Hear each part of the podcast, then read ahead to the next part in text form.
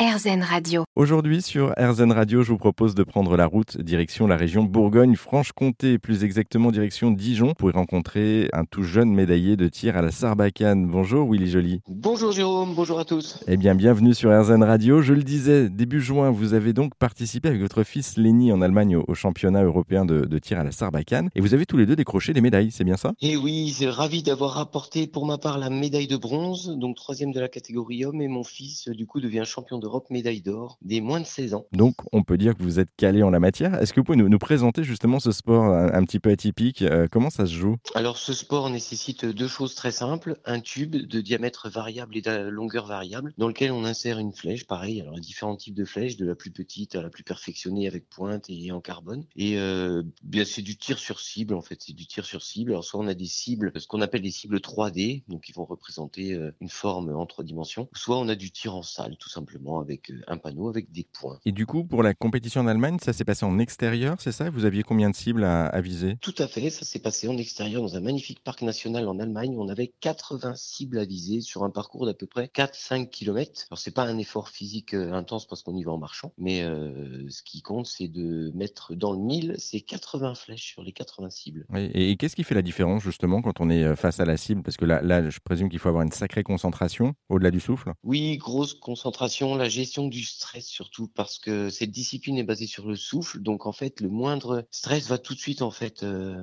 diminuer ce souffle. Et là, les conditions qui étaient juste incroyables, c'était euh, la pluie. On a rencontré de la pluie et du froid au tout début de la compétition, mais j'étais, comme on dit dans la région, gaugé. Mais quand je dis gaugé, c'était impressionnant. Vous, vous avez l'habitude hein, du, sport, vous êtes éducateur sportif dans la vie. Comment on se prépare justement à ce, à ce challenge et notamment cette compétition à la base? Je crois que le plus important, c'est la régularité, c'est-à-dire ne pas rater les entraînements en ayant une base de un minimum par semaine. Sachant que c'est une discipline très exigeante, on peut vite perdre pied. Donc euh, il y a que en phase compétitive où je vais rajouter deux entraînements dans la semaine. Donc je vais monter à trois maximum, mais je vais jamais dépasser trois parce que sinon on peut être, on est vraiment remis en question sur cette discipline. Donc un, c'est la régularité et deux, c'est travailler euh, précisément sur les championnats d'Europe, c'était travailler à différentes distances parce que les 80 cibles peuvent être posées entre 5 et 25 mètres. Euh, avant c'était 28, mais peut passer de 5 à 25 d'une cible à l'autre. Donc c'est vraiment cette adaptation qui est important et ça, ça se travaille à l'entraînement. Et moi, ce que je conseille aussi, c'est une discipline de souffle. Donc c'est d'y associer un sport d'endurance. Alors par chance, c'est vrai que je, je, suis sportif et moi je pratique tout simplement le, la course à pied et c'est un très très très bon un très très bon associé pour réussir. Et le fait aussi de travailler, euh, de, de se préparer en famille, ça a changé un petit peu les choses ou pas, notamment avec votre fils? Alors ça c'est euh, quelque chose. Alors je n'ai absolument pas insisté pour que mon fils rejoigne mon association. Un jour il a fait un petit tournoi et et, il s'est fait piqué, il a perdu et du coup il a la rage d'aller plus loin. Et en fait maintenant, ce qui est sympa, c'est qu'effectivement de fonctionner en famille, ça marche très bien. Surtout que on atteint presque le même niveau et du coup, malgré sa catégorie légèrement inférieure et ses distances légèrement inférieures, il est plutôt très doué en fait dans cette discipline. Donc moi ça me pousse, ça me pousse et en fait on est à la fois partenaire mais à la fois concurrent. C'est-à-dire c'est le petit jeu de qui va gagner euh, ce soir euh, et ça peut tout changer. Et c'est vrai que c'est positif. Ouais, c'est stimulant en fait pour l'un et pour l'autre